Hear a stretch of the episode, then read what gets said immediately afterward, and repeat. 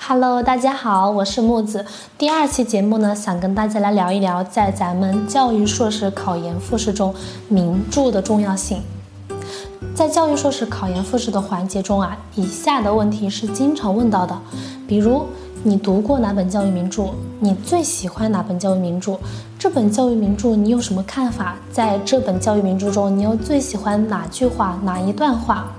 所以墨子来跟大家讲一讲如何高质量的读教育名著。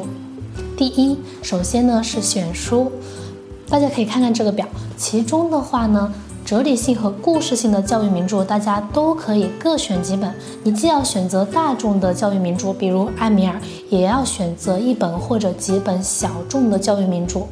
万一老师问起来，大家都读过什么书目的时候，所有的人都回答艾米尔，那就没什么意义了，对吧？第二就是教你如何读一本书呢，最好是读三遍。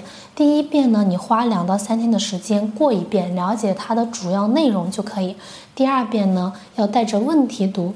做好笔记。那么第三呢，就是最好要有人带着你读。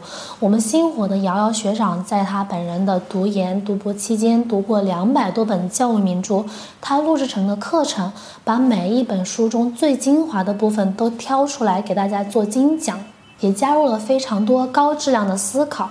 他的这些思考和启示呢，在你考研复试的过程中都是可以直接拿来用的。好的，最后木子欢迎大家加入星火，一起读书，一起上岸哦。